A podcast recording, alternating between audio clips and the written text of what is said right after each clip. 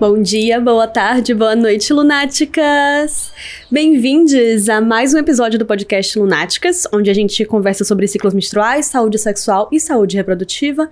Eu sou Lara Carvalho, produtora, cineasta, artista, instrutora de Hatha Yoga, terapeuta holística e coordenadora do projeto Nossos Ventres, do qual esse podcast faz parte. O projeto Nossos Ventres tem como principal objetivo desenvolver atividades de formação e disseminação de informações, especialmente com relação à menstruação e saúde sexual e reprodutiva. O projeto Nossos Ventres é apoiado pelo edital Ela Decide, uma parceria entre o Fundo Elas e o UNFPA para apoiar ações de formação e informação em saúde sexual e reprodutiva. O Fundo Elas é o fundo de mulheres do Brasil que desde 2000 mobiliza e investe recursos em iniciativas que promovem o protagonismo e os direitos das mulheres. O UNFPA é o Fundo de População das Nações Unidas, a agência da ONU especializada em demografia, juventude e saúde sexual e reprodutiva. O UNFPA promove o direito de cada mulher, homem, jovem e criança a viver uma vida saudável, com igualdade de oportunidades. O edital Ela Decide faz parte de uma iniciativa maior do UNFPA, que inclui também a campanha Ela Decide Seu Presente e Seu Futuro. Conheça a campanha Ela Decide no site eladecide.org e para saber mais sobre o projeto Nossos Ventres, acesse o site nossosventres.org. Hoje temos um episódio que eu estava muito ansiosa para gravar, porque quando falamos sobre ciclos menstruais, gestação, aborto, saúde sexual e reprodutiva, ainda caímos na mesma cilada de centralizar o corpo biológico feminino ou o corpo cisgênero feminino. Por isso, teremos uma conversa transversalizada sobre esses assuntos, e a conversa de hoje é com a maravilhosa Yugo Fett. Yugo Fett é paulistana com sotaque gaúcho, tem 26 anos, é bióloga formada pela FURG, mestre em zoologia pela USP, esquerdopata, transexual, lésbica e escoteira. Yu, obrigada demais por participar do podcast. É, eu queria começar falando sobre os materiais que têm se tornado cada vez mais comuns sobre ciclos menstruais e saúde reprodutiva. Você percebe se existe um cuidado com a linguagem neutra de gênero, se ainda há uma centralização da linguagem no gênero feminino, ou se há uma preocupação com as experiências de mulheres e homens trans ou de pessoas não binárias nesses conteúdos? Oi, lunáticas! Oi, gente! Tudo bem com vocês? Primeiramente, obrigada, Lara, obrigada, Lunáticas, por terem me convidado para discutir um monte de coisa que é muito importante e, está passando por uma. está sendo muito raso nas discussões sociais. Eu entendo que é necessário um. É necessário um, um conhecimento prévio de algumas coisas para poder discutir esse assunto só que talvez utilizando esse assunto como base a gente consegue criar interesse para outros assuntos relacionados a corpo, gênero e coisas relacionadas. Um, meu nome é Hugo Fetti, eu tenho 26 anos, eu sou bióloga, eu tenho mestrado pela USP em zoologia Hoje eu trabalho numa empresa de tecnologia. Eu sou mulher trans, lésbica, escoteira e torcedora fanática de futebol americano. Go Pats! E vamos começar. Então, uh, pelo que eu tenho visto a nível de Brasil, tá? Não existe uma mínima preocupação da desvinculação do gênero feminino do organismo fêmea, tá?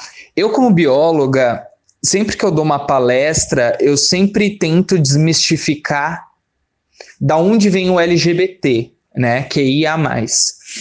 E aí quando eu vou fazer essa desmistificação, eu sempre falo de sexo biológico, de identidade de gênero, de orientação sexual e de identidade visual, para poder explicar a parte da sigla LGBTQIA.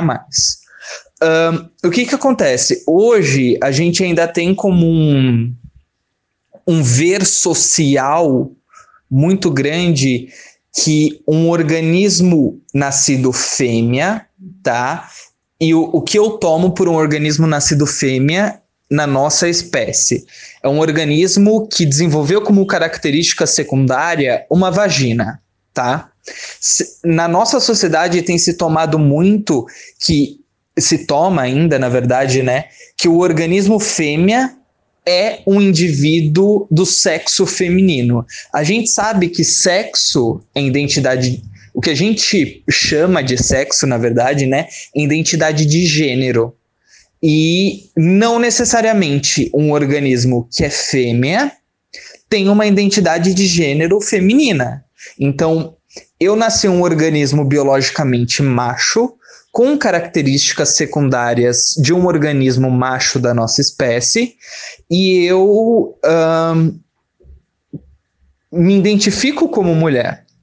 Dito isso, uh, todos os materiais que a gente vê sobre gênero e sexualidade, principalmente uh, em escolas e para as pessoas que estão se formando nesse assunto, uh, e quando eu digo formando, é sociedade que não mergulhou dentro desses assuntos, né? Então, especialistas e pessoas que vivenciam, eu vejo que não há nenhum é, nenhuma preocupação em, primeiro, se utilizar de uma linguagem neutra, porque não há uma preocupação de se explicar que homens menstruam, porque ser homem não necessariamente é ser um organismo macho. É, e ser mulher, você pode ser mulher sem menstruar, porque ser mulher não é necessariamente ser um organismo fêmea.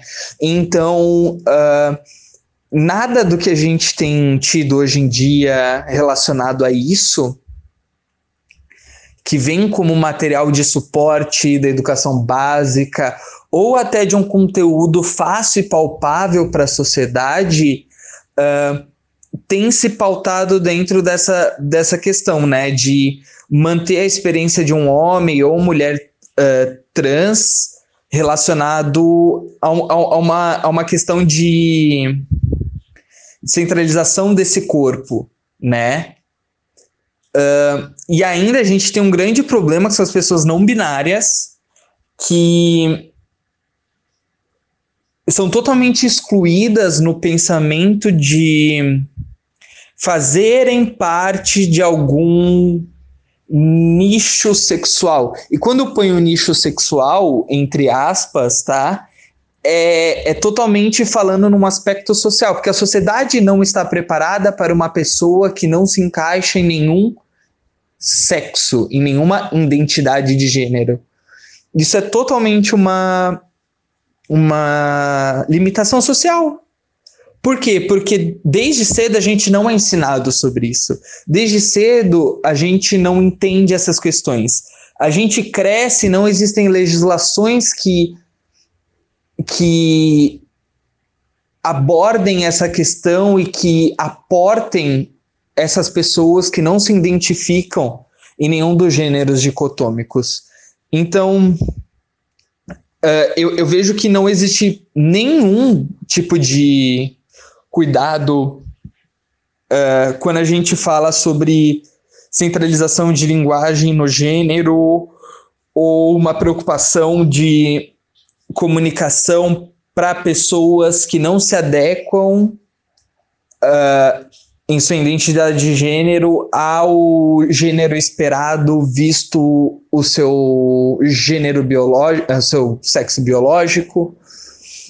É, é um assunto bem complicado. O que você acha que as pessoas precisam saber sobre mulheres trans e ciclos menstruais? Eu, eu sou muito simplista sobre isso e eu acho que eu até respondi isso na outra pergunta, que é o que, o que as pessoas precisam saber sobre uma mulher trans? Ponto. Mulheres trans são organismos, né, nascidos macho, uh, por vezes organismos sem uma definição macho e fêmea, que são os nossos amigos intersexuais, e que se identificam, têm como identidade de gênero o sexo feminino. Uh, e toda a vivência feminina que a sociedade acaba lhe impondo. Ponto. Uh, e o que as pessoas precisam saber sobre ciclos menstruais? eles acontecem, eles não são sujos. É, isso é um negócio que é, que é muito louco e, e principalmente os homens uh, se tem muito tabu em cima do ciclo menstrual. E é, é, na verdade, um monte de pele supercarregada de vasos que está ali para formar um organismo novo e que vai acontecer todo mês. E aí, quando a gente junta uh, pessoas trans, mulheres trans, no caso, e ciclos menstruais, o que as pessoas têm que entender é que menstruar não te faz mulher. E menstruar não te faz menos homem. Então, a gente. E, e é de novo voltando àquela, àquela questão que eu falei que a sociedade ainda continua linkando muito o, o, o sexo biológico ao, à identidade de gênero, e a gente precisa totalmente desmembrar isso e pensar no indivíduo como um, uma pessoa, né? Como uma pessoa. E como uma pessoa, somos mutáveis, uh, demoramos ou não para ter um entendimento de quem somos dentro de uma sociedade que também é muito mutável e que as pessoas precisam entender que os ciclos menstruais para uma mulher trans, eles não vão fazer muitas vezes parte da vida dela. E ok, não tem problema, isso não desmerece quem ela é, muito menos desmerece a identidade de gênero a qual ela ela se identifica. E eu acho que basicamente é isso. Estamos aqui focando na sua experiência, mas óbvio que também existem os homens e as pessoas não binárias que também lidam com ciclos menstruais. A questão aqui é que centralizar o corpo biologicamente feminino exclui outras narrativas extremamente importantes para falarmos de saúde sexual e reprodutiva. Como você percebe que isso impacta os serviços de saúde? Então tá, Uh, realmente, quando a gente tem um, uma centralização do corpo biológico feminino, do, e, e agora eu corrijo até esse termo, que é do corpo biológico do indivíduo fêmea, porque o feminino não, não é da fêmea, né? O feminino é do sexo feminino, e sexo, de novo, identidade de gênero. Uh, realmente existem. Uh, quando a sociedade faz esse enfoque, ela acaba esquecendo de pessoas que não se encaixam nessa identidade de gênero. Então você tem organismos fêmeas que estão uh, inseridos em diversas questões sociais então você tem aquele organismo que se entende como um homem, aquele organismo fêmea que se entende como uma mulher, e aquele organismo fêmea que não se entende em nenhum dos dois. Uh, hoje a gente tem limitações, uh, primeiro de tudo, legislativas enquanto isso, né?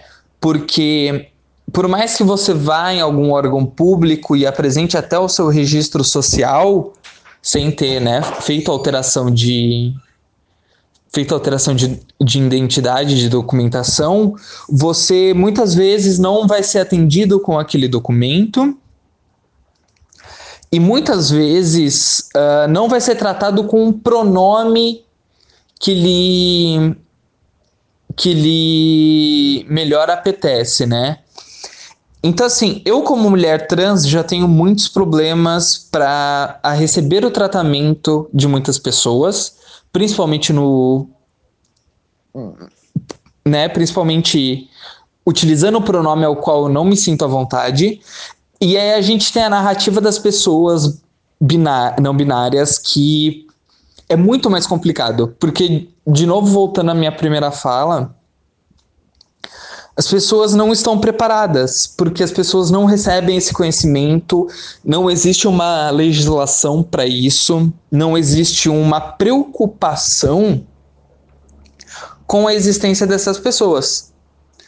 Uh, basicamente, essas pessoas elas são uh, fantasmas para a sociedade, porque eu, eu, e eu sempre falo isso nas minhas palestras, a gente costuma a ter medo e afastar as coisas que a gente não conhece.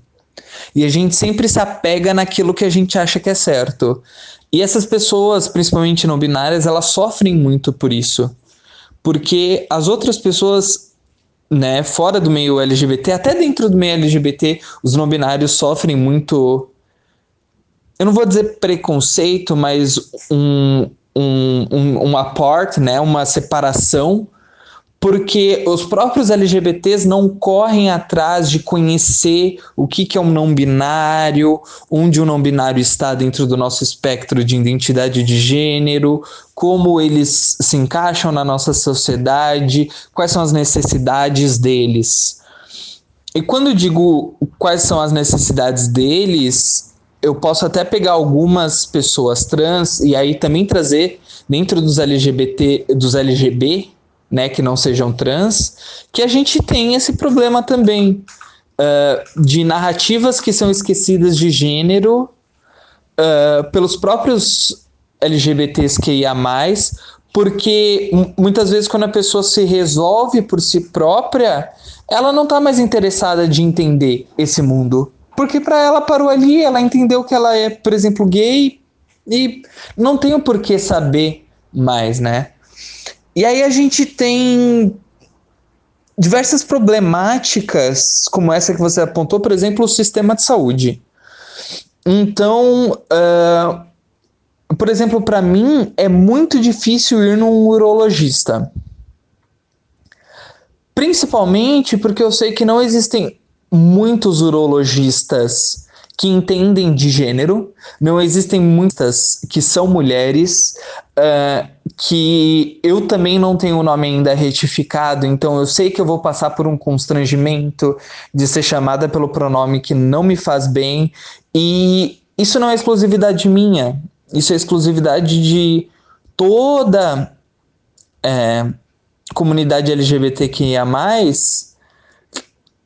E, e, eu, eu não consigo imaginar porque assim, eu já sei que a sociedade não está muito preparada para uma pessoa trans, e quando eu pego uma narrativa de vida de uma pessoa uh, não binária, eu, eu não consigo imaginar como é para ela, uh, ah, para aquelas mais restritivas, né, que não tem problema, que tem problema em ser chamada em, dentro de algum gênero, uh, só fazendo esse, esse, essa, esse pequeno statement.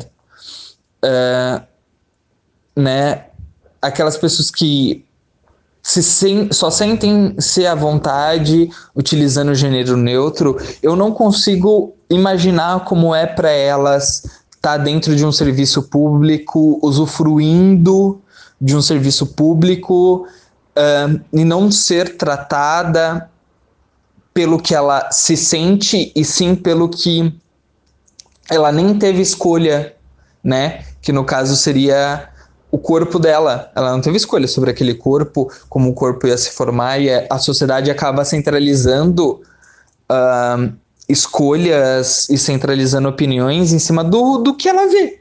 E o que ela vê é muito mais fácil ver de um, de um prisma muito menor, de um prisma fechado, como é o prisma do.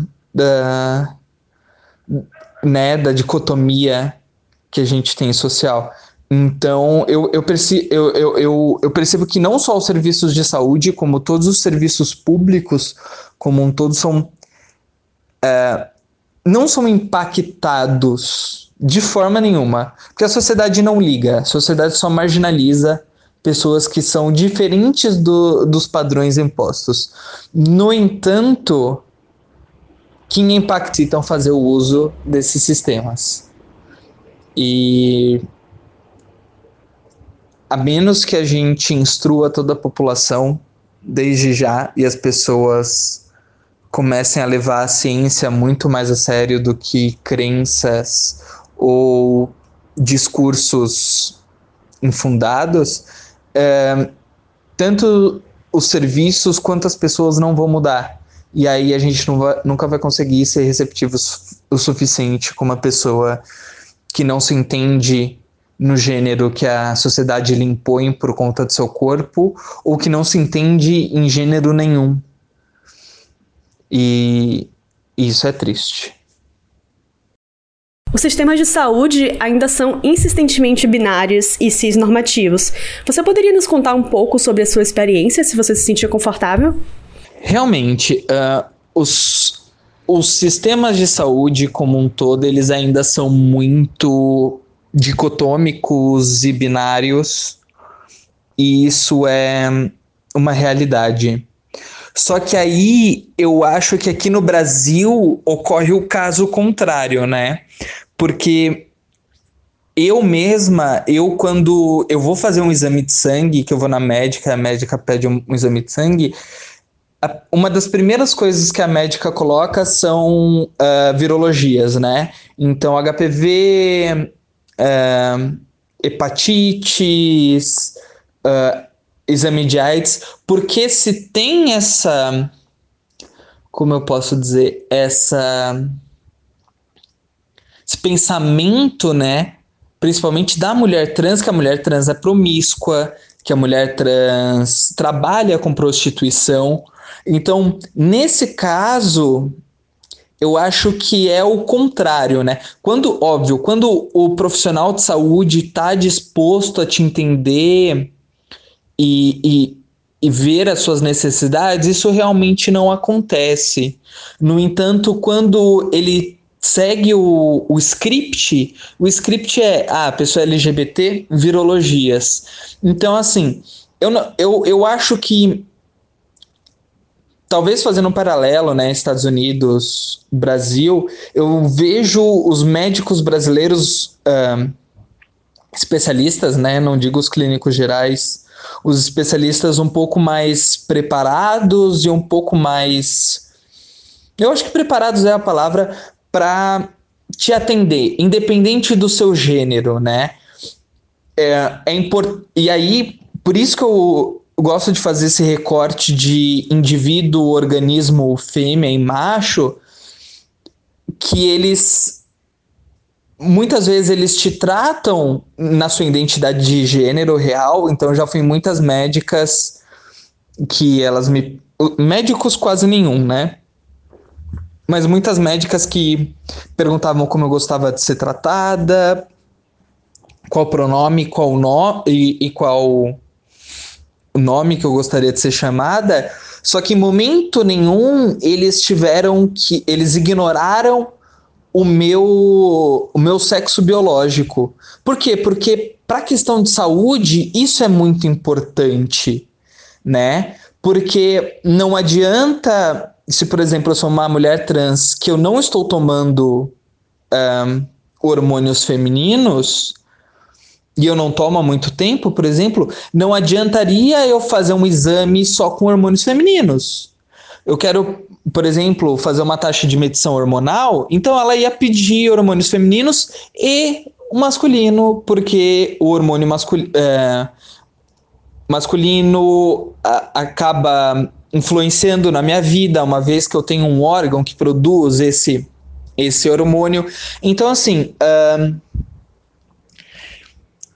Eu vejo a saúde brasileira, e o pior é que a gente reclama muito, mas eu usei SUS durante muito tempo, uh, durante o meu mestrado, e principalmente eu fiz toda a minha transição pelo SUS. E a gente. A gente tem médicos muito bons aqui, e eu acho que. Óbvio, existem diversas exceções e, e, e cada local é um local. No entanto, eu nunca me senti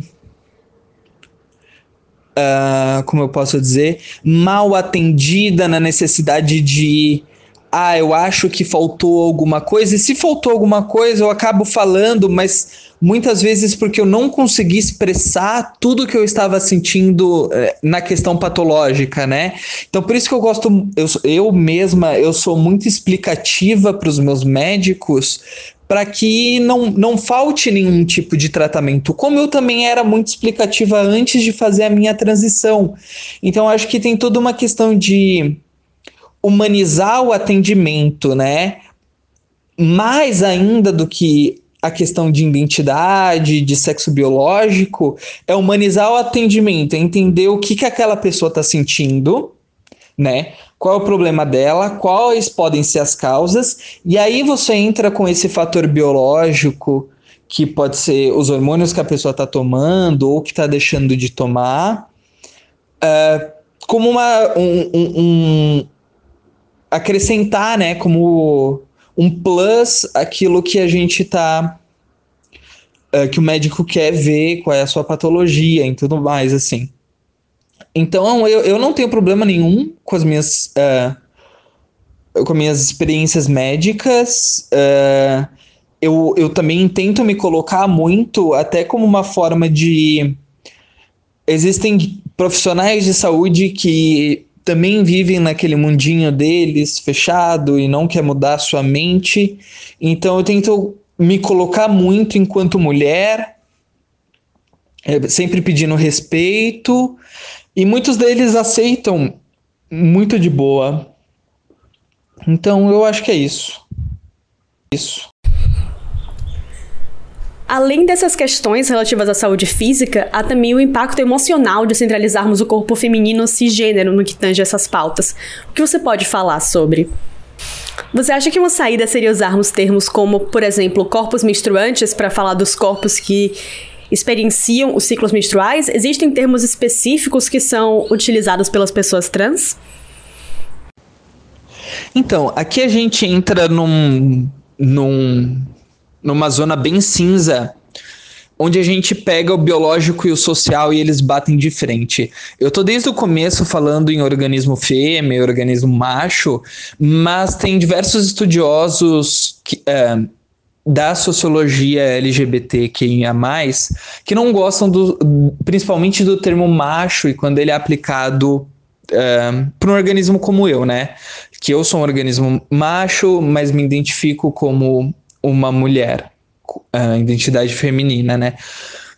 Uh, um, a grande questão aí é que eu sou também bióloga, além de ser... Uh, além de ser mulher trans. E eu não posso ignorar os meus conhecimentos, eu entendo que os, muitos conhecimentos sociológicos são muito importantes. No entanto, eu eu tenho eu tento sempre desmistificar para amigas trans minhas esse termo do organismo macho, organismo fêmea, porque querendo ou não é algo muito impactante na nossa no nosso pensar, né? Uh, e, e, e, óbvio, essa é a minha abordagem, porque eu trago uma abordagem acadêmica, e dentro dessa abordagem acadêmica eu tento juntar práticas sociológicas para que seja mais didático para as pessoas, sabe? Utilizando termos que elas conhecem e que estão na bibliografia, porque se ela procurar um, um organismo fêmea da espécie humana, ela vai entender como se forma um organismo fêmea, como se pode formar, né? Porque não necessariamente existe uma forma de se formar um organismo fêmea, não é só o XX, né? A gente tem XY que expressa um fenótipo feminino e assim vai.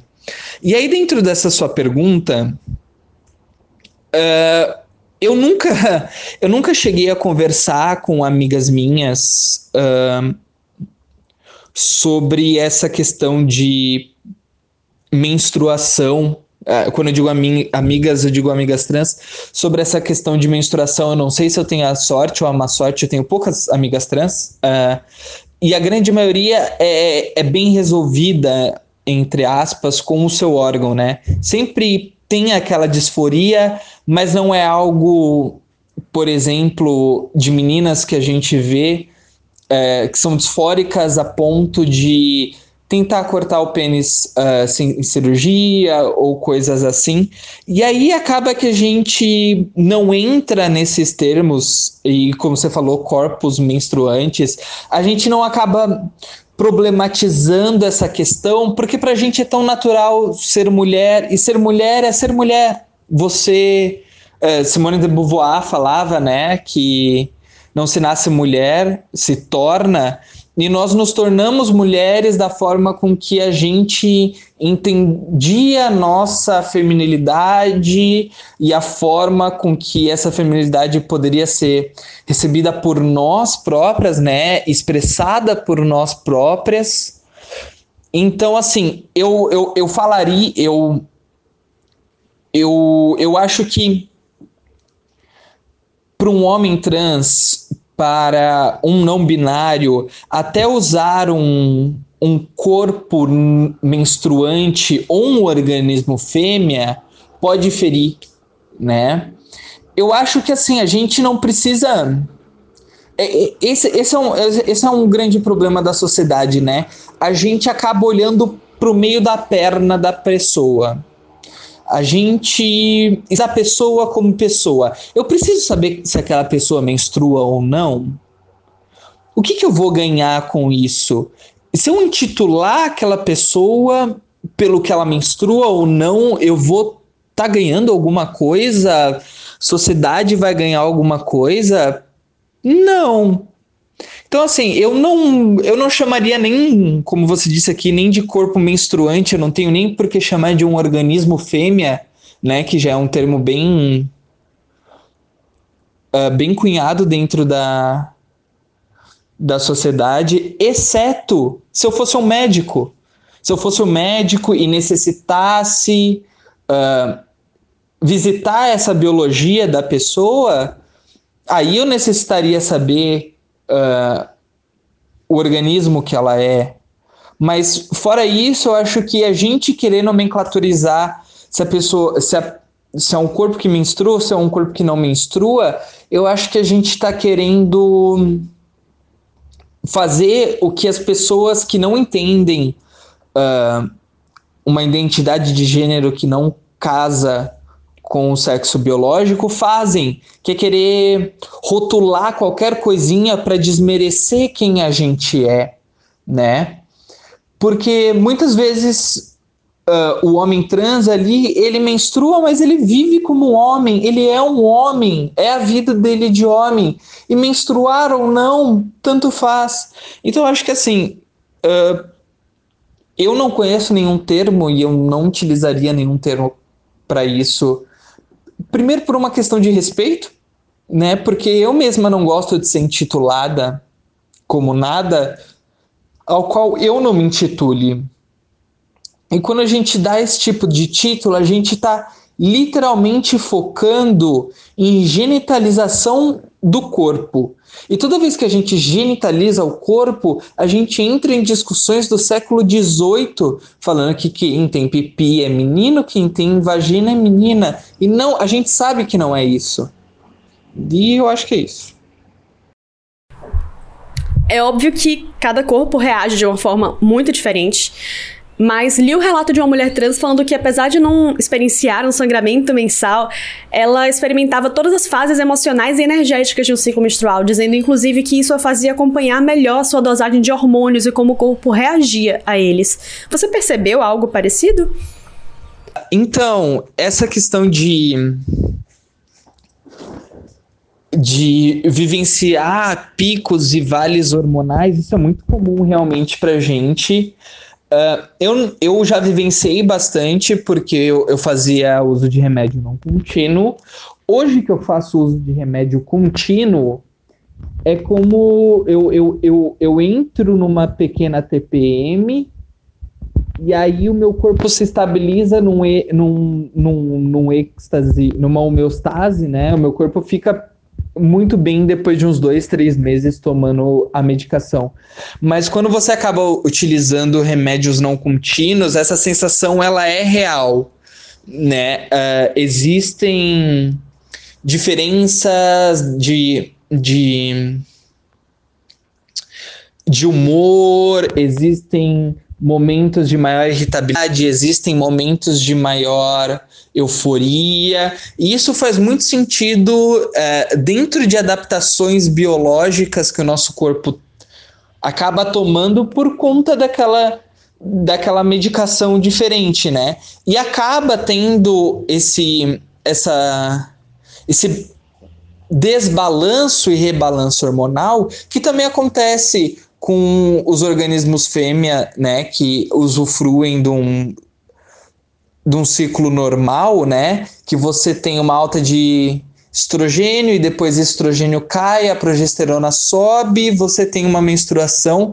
E isso acaba acontecendo no, quando o remédio de uso não contínuo, porque a, a testosterona ela, ela acaba agindo mais ou menos como a progesterona, tá? E esse mais ou menos é entre grandes aspas, mas quando você faz uso não contínuo, o uso contínuo, perdão, você, que você para de injetar o estrogênio no corpo, é, vai ter uma, uma hora que o, a testosterona vai começar a crescer e por competição ela vai diminuir o estrogênio nas células. Então você passa a ter aquele aquela mudança hormonal, e isso é algo muito normal. Isso, isso eu, eu, eu até falo que às vezes eu tô de TPM aqui em casa e, e são os mesmos efeitos, é a mesma vontade de comer sorvete, é enlouquecedora. E nem só de ciclos menstruais estamos falando, estamos falando também sobre menopausa, gestações e abortos, pautas que ainda são tratadas como se exclusivamente pertinentes aos corpos cisgênero.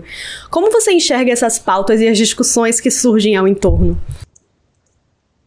É, assim, essa questão de menopausa, gestação e aborto, que são pertinentes. Não, aí que tá, eu não vejo menopausa aborto e, e, e gestação como assuntos pertinentes aos cisgêneros.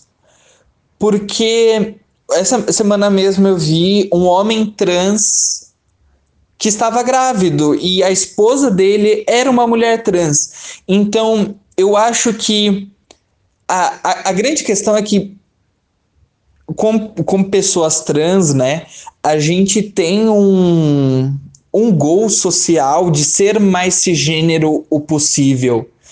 E, e, isso é algo muito ruim, porque a gente nunca vai ser uma pessoa cisgênera, né? E eu não estou falando de passabilidade, eu estou falando da gente ter as mesmas coisas que um cisgênero teria.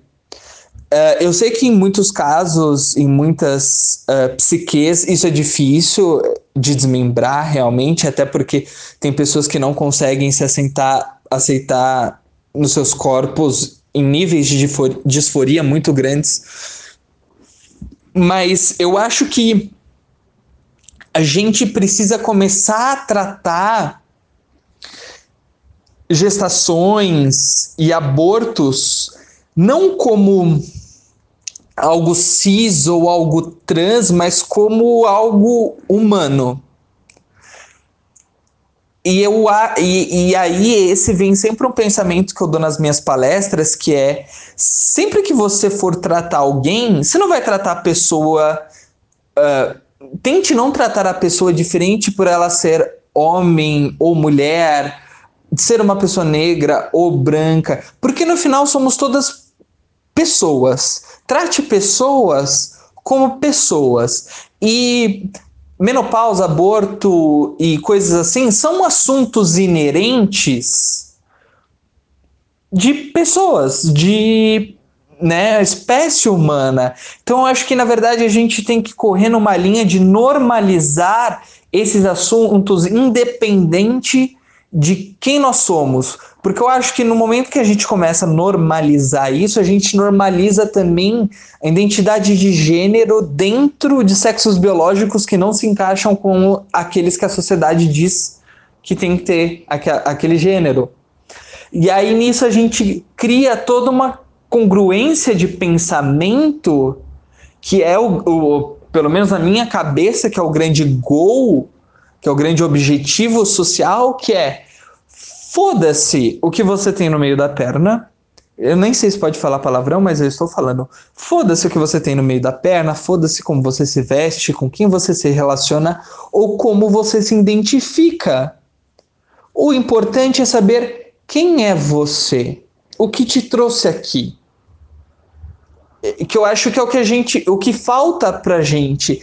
Eu como zoóloga, eu meu, tra meu trabalho sempre foi encaixar animais em caixinhas.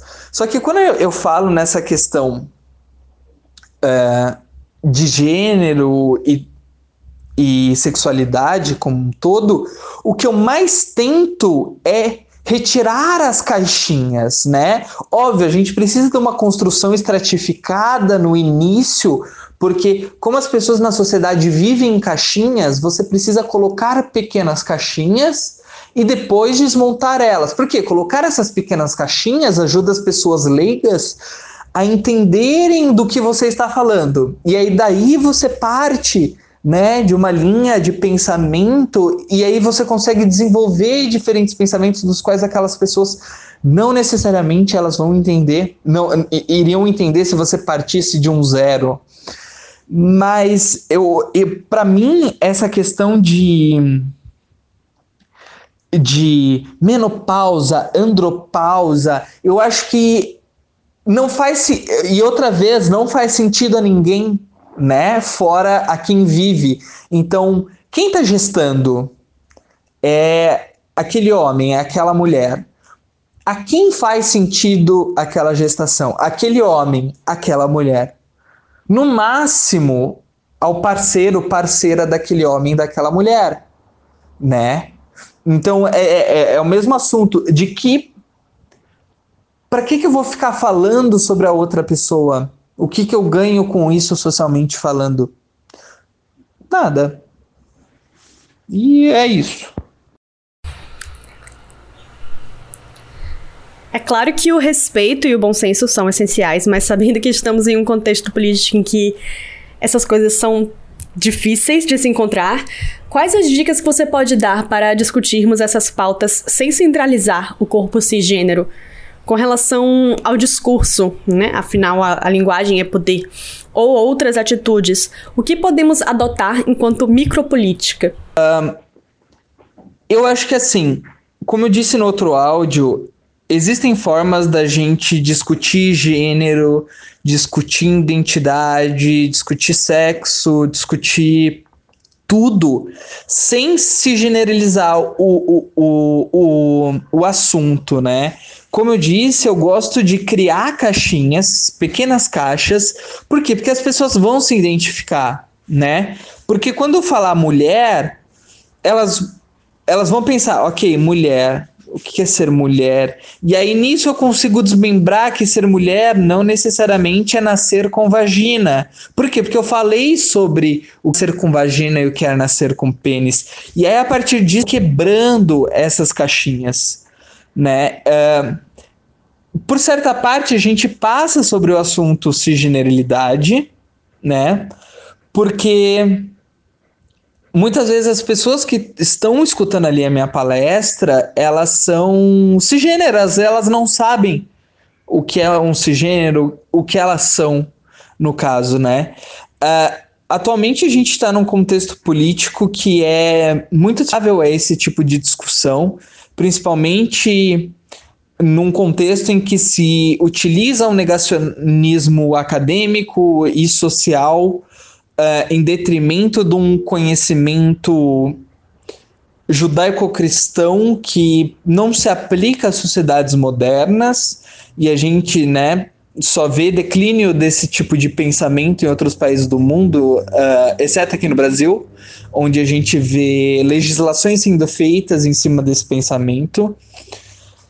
Uh, e eu acho que, assim, o nosso discurso, uh, quando a gente vai conversar sobre essas, essas questões de gênero, sempre tem que ser num contexto de trazer as pessoas para a nossa realidade, trazer as pessoas para a zona de conforto delas. Então, quando a gente vai falar sobre uh, identidade visual, uh, pegar cantoras, por exemplo, Pablo Vittar e Glória Groove, onde elas se utilizam, né, cantores, desculpa, onde eles se utilizam de uma identidade visual relacionada ao feminino para performar um personagem.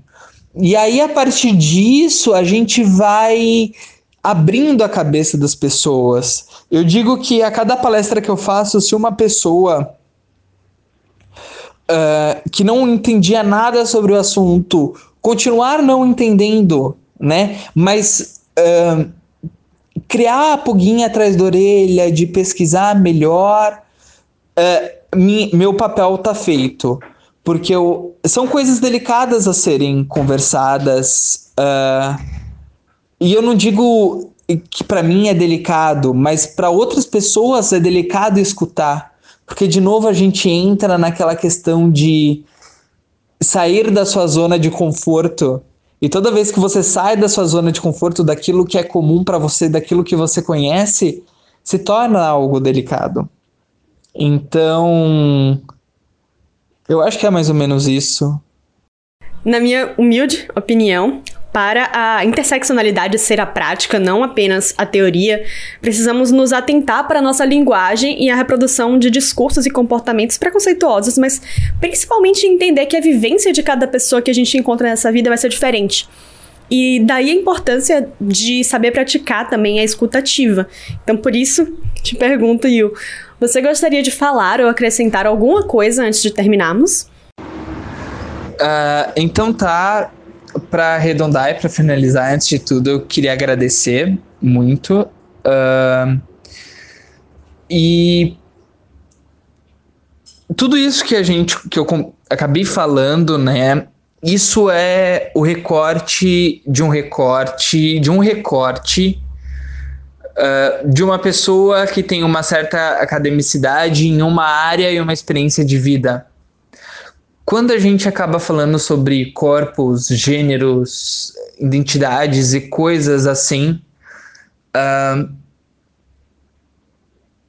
é um assunto muito amplo e muito vasto para a gente resumir num pequeno podcast, num podcast curto, né, na verdade, e que existem interpretações e interpretações. Então, quando você lê os textos e quando você busca diferentes entendimentos, você vai encontrar talvez o seu ponto de fixação sobre esse assunto, você vai encontrar o seu olhar sobre esse assunto, que talvez não seja o mesmo de outras pessoas, mas entre numa congruência geral.